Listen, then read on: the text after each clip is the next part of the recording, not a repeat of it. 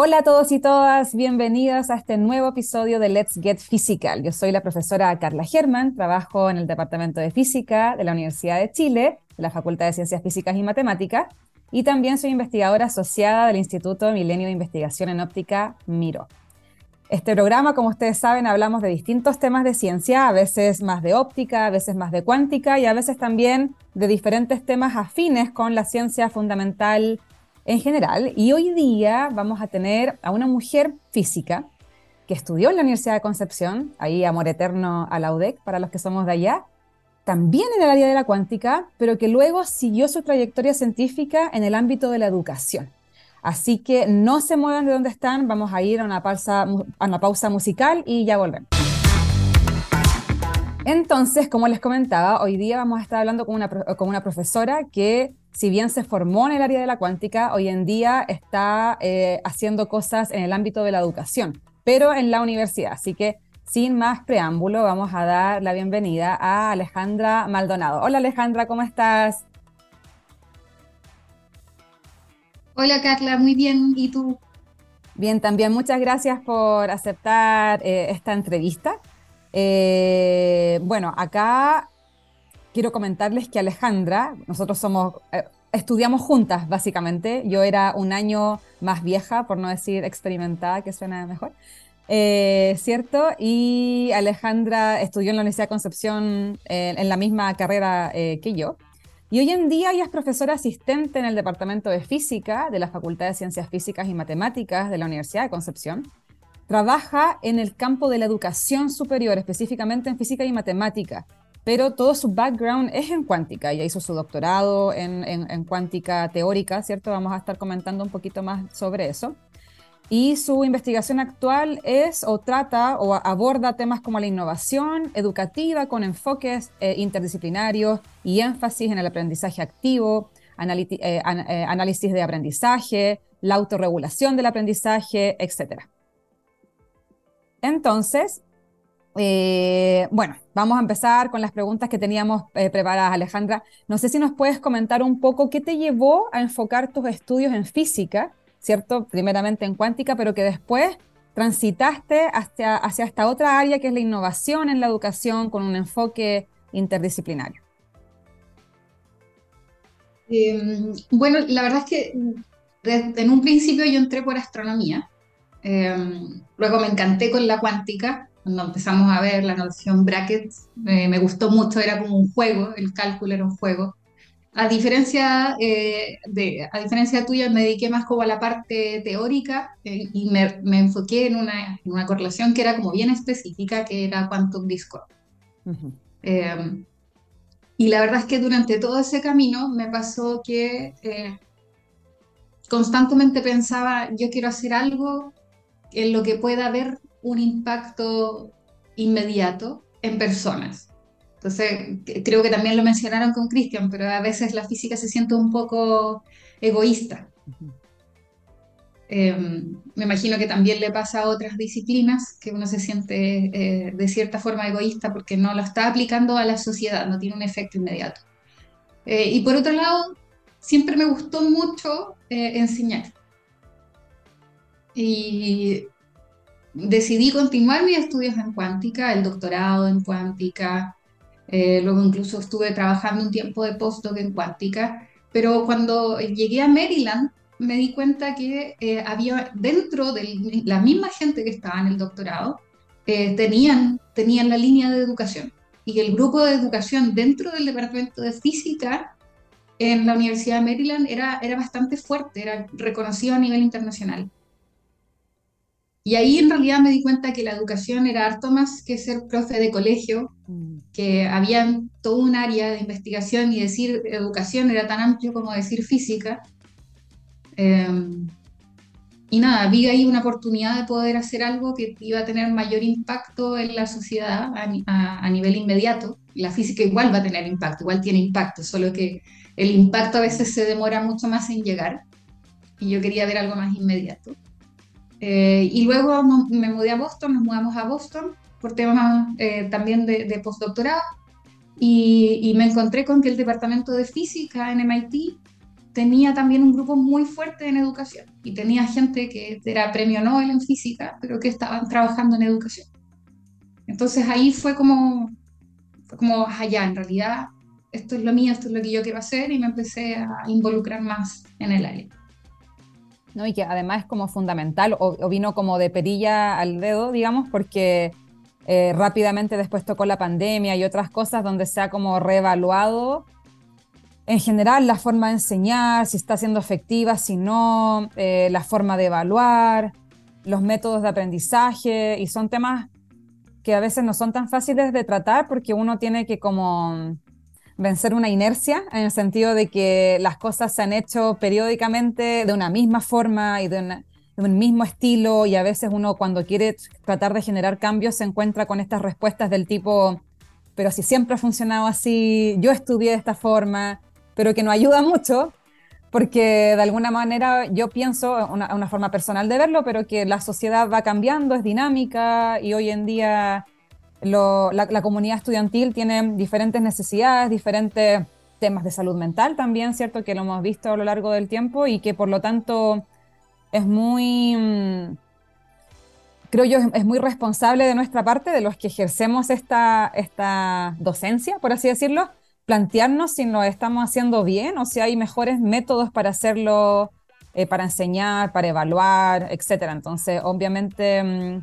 Eso, eso eh, es, es, bien importante y es interesante ver cómo estas universidades en el extranjero han abordado estos temas desde, desde antes. Entonces, mm, sobre eso un poco, ¿cómo, ¿cómo tú crees que influyó toda tu formación inicial, cierto? Porque nos comentabas al principio que lo que tú habías hecho era el estudio eh, en, en, teoría de óptica cuántica, ¿cierto? De información cuántica, y hablabas del Quantum Discord, que por lo demás quizás si la gente de la audiencia no lo conoce, el Quantum Discord es como, es como una propiedad un poco más fuerte de cuando hay huellas cuánticas en ciertos estados, lo que sea. Em, y en el fondo, ¿cómo, ¿cómo, eso, cómo tu formación inicial en cuántica, tú crees que eh, ha influido eh, en, tu, en, tu, actual experiencia o la, o la, experiencia posterior en el MIT, en tu visión actual como sobre la educación en general. ¿Cómo, cómo crees que esas dos cosas de alguna forma eh, influyeron la una o la otra? Eh, hay, hay, varias formas, eh, creo que hay varios aspectos en los que mi disciplina madre, por así decirlo, este, impacta, impacta mi, mi trabajo. una tiene que ver, creo yo, con la lógica. En el fondo, la física sigue, ¿cierto? La lógica sigue el método científico. Y en realidad eso es algo eh, aplicable interdisciplinariamente. O sea, yo a mis estudiantes cuando les enseño sobre el método científico les digo, miren, esto es válido para todo, sobre todo en, en, en esta época en el que yo creo que una de las mayores dificultades que tienen los estudiantes es lidiar con las fuentes de información confiables, porque no están acostumbrados a a verificar, ¿cierto? Entonces el pensamiento crítico tiene una mayor relevancia que la que tenía cuando nosotros éramos más chicos. Eh, entonces creo que en ese sentido eh, juega un impacto constante. Y luego también el tema de la, del conocimiento, por ejemplo, en programación o la, quizás más que, más que eso, eh, esto que tienen los físicos de tomar problemas nuevos, como tomar desafíos nuevos y decir, no importa, a lo mejor no soy lo mejor en esto, pero nada, no, no, no le tengo miedo.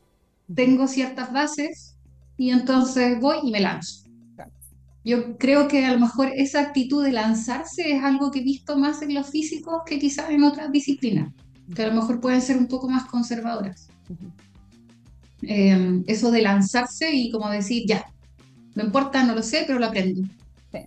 O sea, que, que, finalmente los físicos somos como buenos ejecutores para resolver problemas. Eso es, como que nuestro entrenamiento tiene mucha base de eso y claro, uno en el doctorado o en el postdoc, uno va mm, escogiendo problemas específicos a resolver, pero la, la base anterior a esa es como, este es un problema abierto, no tiene solución o no conozco la solución, más o menos sé casos cercanos, pero a mí me toca encontrar esa solución o tratar de avanzar un poquito en esa, expansión del conocimiento. Entonces somos buenos resolvedores de problemas, tenemos harta resiliencia también, porque vaya que es difícil estudiar física.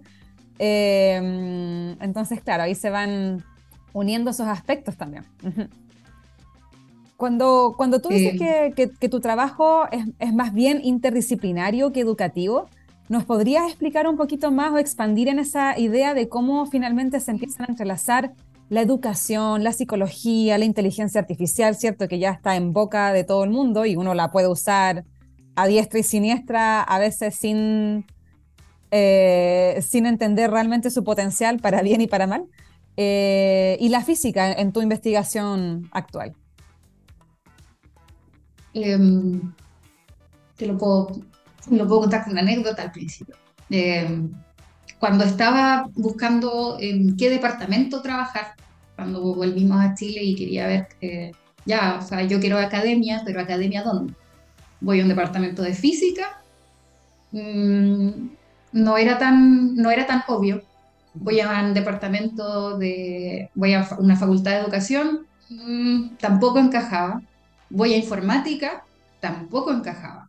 Voy a psicología educativa, tampoco encajaba. Entonces al final eh, yo lo veo como interdisciplina porque en el fondo mi trabajo eh, fue volverme un puente. Mi trabajo consiste en ser un puente. Soy un puente eh, que permite que la física, los físicos hablen con los de educación, con los informáticos, con los psicólogos. Entonces, por eso lo considero mucho más interdisciplinario, porque para poder desarrollar las cosas que yo quiero desarrollar, eh, necesitas ver con los ojos de la otra disciplina no basta con hacer multidisciplina, no, el, tipo de productos que yo quiero, eh, el tipo de temas que quiero investigar, no, no me es suficiente tener un informático que venga a hacer un desarrollo informático o un psicólogo que venga a decirme cómo medir alguna variable psicoeducativa. Tampoco me, me, sirve que venga un físico a decirme, mira, esta es la mejor manera de enseñar mecánica. Y tampoco me sirve alguien de educación que me diga, mira, esta es la mejor técnica de aprendizaje activo, sino que necesito que todos miren a través de los ojos de la otra disciplina.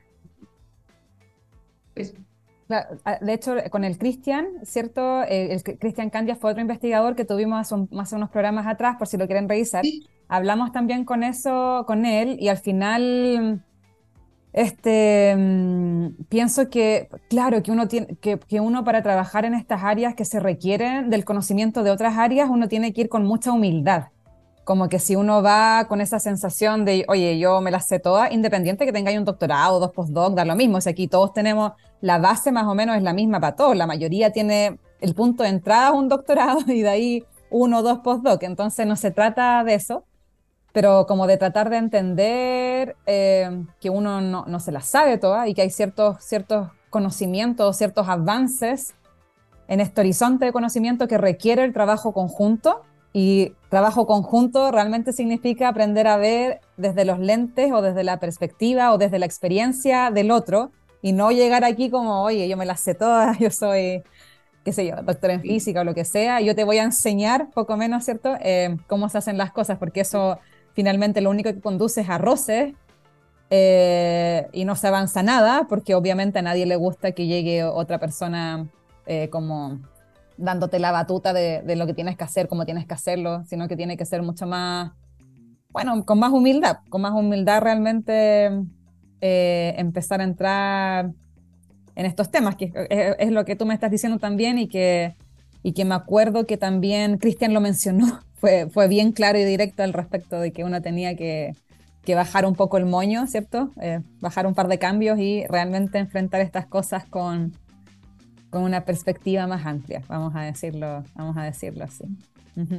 Y es algo que yo hablo harto con mis estudiantes. Eh, me gusta, me gusta tener, me encanta, para mí las reuniones perfectas son las que tengo mis tesistas de pedagogía, con mis estudiantes de física, y ahora también estoy trabajando con estudiantes de ingeniería matemática e ingeniería informática. Entonces, cuando hablo con ellos, les digo, miren, aquí nadie es más, nadie es menos, todos ustedes usan el método científico, no porque serán psicólogos ellos no usan el método científico. Hay una rigurosidad, hay una forma de medir variables. Entonces, como que les digo, de hecho al principio, cuando recién comencé a, conversar con mis estudiantes de física, les, les pregunté así como, ¿ustedes creen que los psicólogos usan método científico? Y la respuesta de varios era no. O creen que en educación se usa el método científico y claro, ellos asociaban método científico a algo como de las disciplinas duras, por así decirlo, como la gente dice, que no, no estoy de acuerdo con eso, pero claro, asociaban el método científico a física, química, matemática, pero como que eso como menospreciando un poco, diciendo en realidad las otras disciplinas no hacen ciencia, y por supuesto que hacen ciencia. Entonces sí, es como un cambio de mentalidad, pero creo mm. que es importante tener esas conversaciones con los estudiantes cuando son más chicos. Y, también el rol nuestro, claro, yo lo veo ahora desde mi punto de vista, que, que yo sí soy como docente o profesora 100% en estas áreas, también la responsabilidad que uno tiene de no ir repitiendo este tipo de normalizaciones que nada aportan, ¿cierto? Y que, y que realmente hacen que los alumnos de repente tengan esa sensación o esa, esa mm, visión propia de que somos más que el resto, por así decirlo eh, y que entiendan que, claro, que otras ciencias son ciencias, solo que son diferentes a la tuya, pero usan método científico, usan técnicas de validación, etcétera, y que, insisto, y que, y que creo yo que hoy en día estamos viendo que la mayoría de las cosas están requiriendo interdisciplina, casi en todo, eh, básicamente, no solo en lo que tú haces, sino que incluso en el área nuestra, qué sé yo, la cuántica. Si uno quiere hacer desarrollos tecnológicos, bueno, tenéis que hablar con matemáticos, tenéis que hablar con ingenieros, tenéis que hablar con gente que sepa de negocios, cómo plantearlo, cómo no plantearlo. Entonces, incluso desde ese punto de vista, uno también tiene que aprender, ¿cierto?, que, uno no se las puede solo y que necesita, ¿cierto?, ese, ese trabajo con, con, el resto de la gente. Y quería abordar un tema que más o menos igual tú mencionaste, no, no, no directamente con eso, pero sí un poco, eh, que es como, ¿cuál es tu opinión sobre la forma actual o tradicional que se hace en las universidades, la forma de enseñanza, las evaluaciones? ¿Cómo tú piensas que se podría hacer mejor? Sobre todo teniendo en mente, ¿cierto? los desafíos de, de, salud mental que uno está, que uno enfrenta, que uno, que uno ve, me imagino que a ti te pasa lo mismo que a mí con mis estudiantes, que uno, uno ve de pronto que que hay situaciones que a veces cuestan más y que uno tiene que cambiar incluso sus métodos de enseñanzas, de reuniones, de pedir responsabilidades para que, para que las personas puedan rendir su 100% y sacar su potencial en el fondo. Entonces, un poco, ¿cuál es tu, cuál es tu opinión, tu visión sobre eso? Em, mira, yo creo que efectivamente hay que hacer cambios, ¿cierto? Y creo que esos cambios deben estar principalmente guiados por empatía. Para mí la palabra clave es empatía y la verdad es que a veces siento que mis clases de repente se transforman un poco como en terapia grupal, porque en general en algún momento durante la clase les hablo, les hablo, chicos, recuerden ser empáticos, eh, algunos de los compañeros o las compañeras pueden estar con problemas eh, eh, sensoriales, porque es muy común, y lo bueno es que estas generaciones, a diferencia de las nuestras, lo, lo manifiestan. Entonces ahí aparecen también los ajustes razonables. También creo que es una palabra, eh, un concepto clave que hay que tener en mente ahora, en, nosotros como docentes actuales, ¿cierto? Los ajustes razonables, que tienen que ver con hacer ajustes en tu clase, pero que sean razonables. Por ejemplo, si implica un cambio completo de metodología, eso ya no vendría siendo tan razonable pero por un, un, ajuste razonable que a mí me piden muchísimo los estudiantes es usar tapones para los oídos o usar estos, eh, los audífonos de cancelación de sonido. Entonces no es que el estudiante esté con estos audífonos en la clase porque está escuchando música, no. El estudiante necesita bajar un poco el sonido que hay en la sala. Y son ajustes que realmente son muy razonables. O sea, a uno como docente no le perturba absolutamente nada que el estudiante esté usando un audífono. Eh, entonces creo que ahí, eh, en, en, este periodo, es importante la empatía, ¿cierto? No solo nosotros mostrar la empatía, sino que fomentar que entre ellos haya empatía. Y el tema de los ajustes razonables, por otro lado, también creo que es importante hablarles, nosotros como docentes, hablarles de la autorregulación del aprendizaje. porque es muy distinto a que hay talleres, por supuesto que hay talleres de autorregulación del aprendizaje y, y yo trato de que mis estudiantes vayan a esos talleres, pero también creo que es distinto cuando el profesor, que se supone que es como el especialista en la disciplina, te diga, mira, si tú no aprendes a autorregular tu aprendizaje, no te acostumbras a estudiar todos los días, a trabajar la tolerancia a la frustración, mm. en realidad puede ser muy difícil que logres sacar la carrera. Incluso para los estudiantes que, eh, claro, yo estoy dando mecánica, tengo estudiantes que ya saben integrar, que ya saben derivar, o sea, venían con una base matemática superior, pero, pero muchas veces estos estudiantes también tienen problemas por autorregulación, porque en el fondo siempre les fue tan bien en el colegio que no desarrollaron hábitos de estudio porque se les daba natural. O, por ejemplo, tienen problemas porque no desarrollaron tanta la empatía, porque siempre fueron como superiores al resto, por así decirlo. Entonces, el otro día una, estaba dando una charla para profesores de colegio en las Olimpiadas de Física justamente sobre inteligencia artificial. Y una de las profesoras me decía, mira, yo estoy a punto de jubilarme, pero yo creo que la inteligencia artificial nos va a reemplazar en poco tiempo. Y yo le decía, es que yo discrepo, porque puede ser que la inteligencia artificial esté muy bien entrenada en física y sepa física, pero la inteligencia artificial no va a ser capaz, creo yo, de ver en, en tiempo real, adaptar, ¿cierto? Sin entrenamiento previo, su respuesta para enseñarle al estudiante a que sea empático, si tú ves que el estudiante está siendo poco eh, autorregulado, si ves que el estudiante necesita un ajuste razonable, la inteligencia artificial no necesariamente se da cuenta. Entonces, creo, yo creo que no nos van a reemplazar como docentes, por así, por mientras. No, lo veo difícil.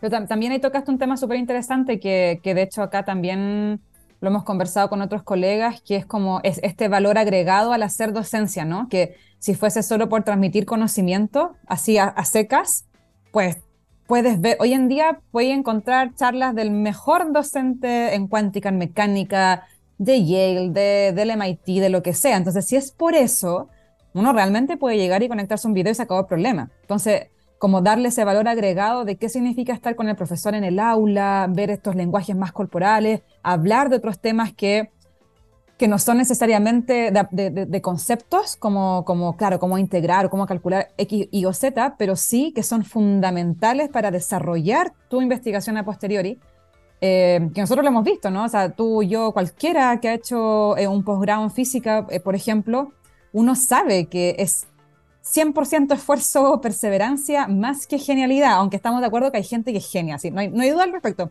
Pero incluso ellos o ellas tienen hábitos, tienen hábitos muy importantes de perseverancia, de que realmente, oye, en estos trabajos es un trabajo, o sea, tenéis que trabajar ocho horas al día o lo que sea, obviamente con tus pausas, con todo lo que tú quieras, pero la investigación no, se no es que es muy poco probable que uno trabajando así full, una semana dedicado, saques cierto el resultado de no sé qué, lo que estabas buscando en, tu tesis, eso no funciona y normalmente se requiere esta perseverancia, esta resiliencia, esta digerir cosas, ¿cierto? Porque ahí también podemos estar de acuerdo las dos, pero que muchas veces, sobre en cuántica, a mí me pasó mucho, que cuando uno e, empezaba a aprender cuántica, la parte matemática era más fácil que entender la física que estaba atrás. Y eso te lleva años, es años de, de digerir, de entender, ah, esta cuestión ya significa esto, esto realmente la implicancia de esto otro, más allá de la matemática que es como el lenguaje con lo cual uno describe.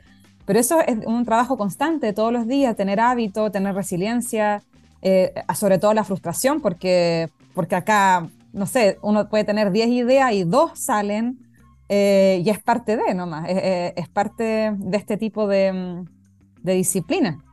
Entonces creo que, creo que es súper importante, claro, hacer esa diferenciación de cómo en el aula uno puede ir dándole ese valor agregado a la presenciabilidad también, ¿cierto? Este contacto más humano, que obviamente la inteligencia artificial, por lo menos por ahora, no, no, no parece dar abasto en ese sentido por ahora.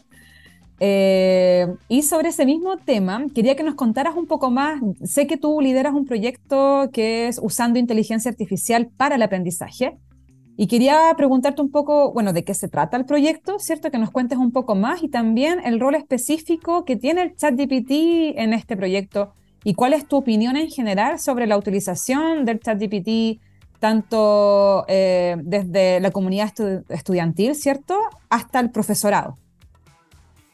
Sí, bueno, la última pregunta que me hiciste da para mucho. De hecho, eh, durante este año he estado dando varias charlas. La semana pasada di una para los profesores de colegio de las Olimpiadas de Física. Em, he tenido como distintos tipos de audiencias, estudiantes de universidad, estudiantes eh, de colegio, profesores de colegio. La mayor parte han sido profesores de universidad, sobre todo en física y matemática. Em, y las conversaciones con cada grupo de estos han sido extensas, entonces, claro, para, ahí hay para, para extenderse muchísimo. Em, pero parto respondiendo lo primero, que tiene que ver con el proyecto que actualmente estoy trabajando. Em, el proyecto es un proyecto interdisciplinario, es un proyecto que mezcla la educación con la inteligencia artificial, con psicología educativa, principalmente, con física y matemática. Y es un proyecto que nace de la necesidad docente, y seguramente tú también te has visto en esta necesidad docente, en que uno sabe que lo mejor que puede hacer para ayudar a un estudiante es sentarse con el estudiante en la oficina, ¿cierto? Y explicarle paso a paso, decirle, mira, aquí te faltó hacer tal cosa, porque seguramente esto fue lo que razonaste, pero en realidad esto era así, decirle así, en esta parte había que hacer el siguiente razonamiento, ¿cierto? Ese trabajo, esa dedicación, incluso si tú tuvieses toda la disponibilidad del mundo, dijeras como yo lo quiero hacer, me motiva y quiero cambiar las vidas de mis estudiantes, y tomaras cursos de feedback y fueras la experta en feedback, igual no podrías hacerlo, mm. porque es por, es por algo eh, de tiempo hay, varias, hay varios factores que pueden influenciar en que no lo puedas hacer, pero yo creo que el principal tiene que ver con tiempo. Y al final uno tiene que cumplir con el sistema. Y el sistema lo que te pide es ver una cantidad de contenidos, de resultados de aprendizaje, de tomar evaluaciones, entregar las evaluaciones en un determinado tiempo y no se puede, no se puede hacer todo. Entonces, de ahí, de, esa, de, esa como, de ese problema que a mí realmente me angustia no poder hacerlo, que algo que me quita el sueño en las noches, eh, nace el proyecto. Entonces tiene que ver con eh, trabajar en con distintas herramientas de todas estas disciplinas que mencioné para poder crear este asistente de profesor universitario. Y en particular estamos empezando con mecánica y con álgebra, que son dos ramos que dos asignaturas eh, que suelen tener una alta reprobación. Entonces, la, idea es como de alguna forma entrenar alguna especie de inteligencia artificial que pueda como una especie como de reemplazarte en esta comunicación con el estudiante para ir dándole esos tips que a ti te gustaría hacer uno a uno, pero que evidentemente no se puede ni por tiempo ni por la cantidad de estudiantes. Eh, un poco esa es como la idea, ¿no? Ahora, esta parte del proyecto no es el entrenamiento en sí, sino que toda esta primera parte es solamente generar la base para hacer el entrenamiento. Em, me pasa a veces que, claro, yo he visto eh, en, en, he visto personas que dicen, no, pero si entrenemos, entrenemos uno, entrenemos. Pero eh, la cantidad de información que mm. necesitas para entrenar no es una cantidad de información que usualmente una sola persona se pueda conseguir así nomás es información, no es, a veces me da la impresión de que eh, uno cree que es como meterle un libro y listo, pero no es meterle un libro, tú tienes que generar cierto tipo de documentos. Y esos miles y miles de líneas que tienes que entregarle no son llegar y escribir. Y por otro lado, incluso si lo pudieras hacer, lo que yo propongo es, es un enfoque que se llama em, es inteligencia artificial, pero centrada en el humano en el sentido de que toda esta data de entrenamiento y la forma en la que se va a implementar tiene que satisfacer ciertos aspectos éticos, eh, sociales, psicológicos, estar revisando que no haya vallas en tu información. Lo que menos queremos es que de repente a las mujeres les de ejemplos de puras muñequitas, como para ser bien exagerada. O sea, eh, son muchos los cuidados que tienes que tener a la hora de generar esta información para entrenar. Entonces, por eso necesito, necesito de psicología, necesito expertos en matemática, expertos en física, expertos en inteligencia artificial y en educación. Y ahí entra un poco eh, ChatGPT, en el sentido de que ChatGPT está basado en algo que se llama, eh, es un modelo de lenguaje, ya que lo que hace es, yo lo veo como un puente también. Es un puente entre el lenguaje humano o el lenguaje natural y el lenguaje de las computadoras. Un ejemplo así como bien directo es que ahora tú puedes en lenguaje humano hacer un código de Python. Entonces, este, este modelo lo que hace es tomar tu lenguaje humano mm. y lo transforma en un código, que es, no es lenguaje humano, ¿cierto? Entonces, tienes un input, tienes un output. Y este tipo de modelo es en el fondo lo que nosotros queremos llegar a entrenar en el futuro. ChatGPT es un, es un modelo. Es un modelo muy bien educado, muy educado el modelo. Eh, pero nosotros no vamos a tomar eh, el GPT-4 como base porque eh, queremos entrenar uno que sea open source. Claro, perfecto. Bueno, es súper interesante, ahí ya se nos está acabando el tiempo, de hecho estamos, estamos al límite, pero solo quería terminar con esta reflexión que de alguna forma igual creo que cuando uno ocupa las herramientas de ChatGPT, por ejemplo, que yo la uso constantemente, Em, y que también se las comento a mis estudiantes, que yo sí creo que es una buena herramienta. Em, creo que siempre tiene que estar con la base de que, de que no, de no olvidarse que de alguna forma uno sabe más que la herramienta y uno tiene que chequear la información, revisarla, ver que sea consistente. No es lo mismo preguntarle a ChatGPT, ChatGPT, tradúceme esto del español al francés, por decirte algo, que realmente hacer preguntas más de ciencia. Por ejemplo, si yo misma le digo, oye, quiero que escribas un código de, qué sé yo, regresión lineal, por decirte algo, igual tengo que después chequear el código, digamos, que tenga sentido las líneas, ¿cierto? Que yo entienda lo que él me está proponiendo, ir revisando. Entonces, obviamente, no, es que te hagas, te facilita el trabajo, sin duda, eh, pero, pero hay una parte que es de uno, que uno también tiene que tener esa, esa responsabilidad de revisar, de, de, ver que esté, que esté bien hecho, que te, que te llegue a la, a la, respuesta que tú estabas buscando, etc. Entonces, pero es una tremenda herramienta. Sí, sí, totalmente. Bueno, Ale, te tenemos que ir dejando, ya no nos queda más tiempo. Muchas gracias por estar. Eh, te lo agradecemos un montón porque estuvo muy, muy interesante. Muchas gracias a ti por la invitación.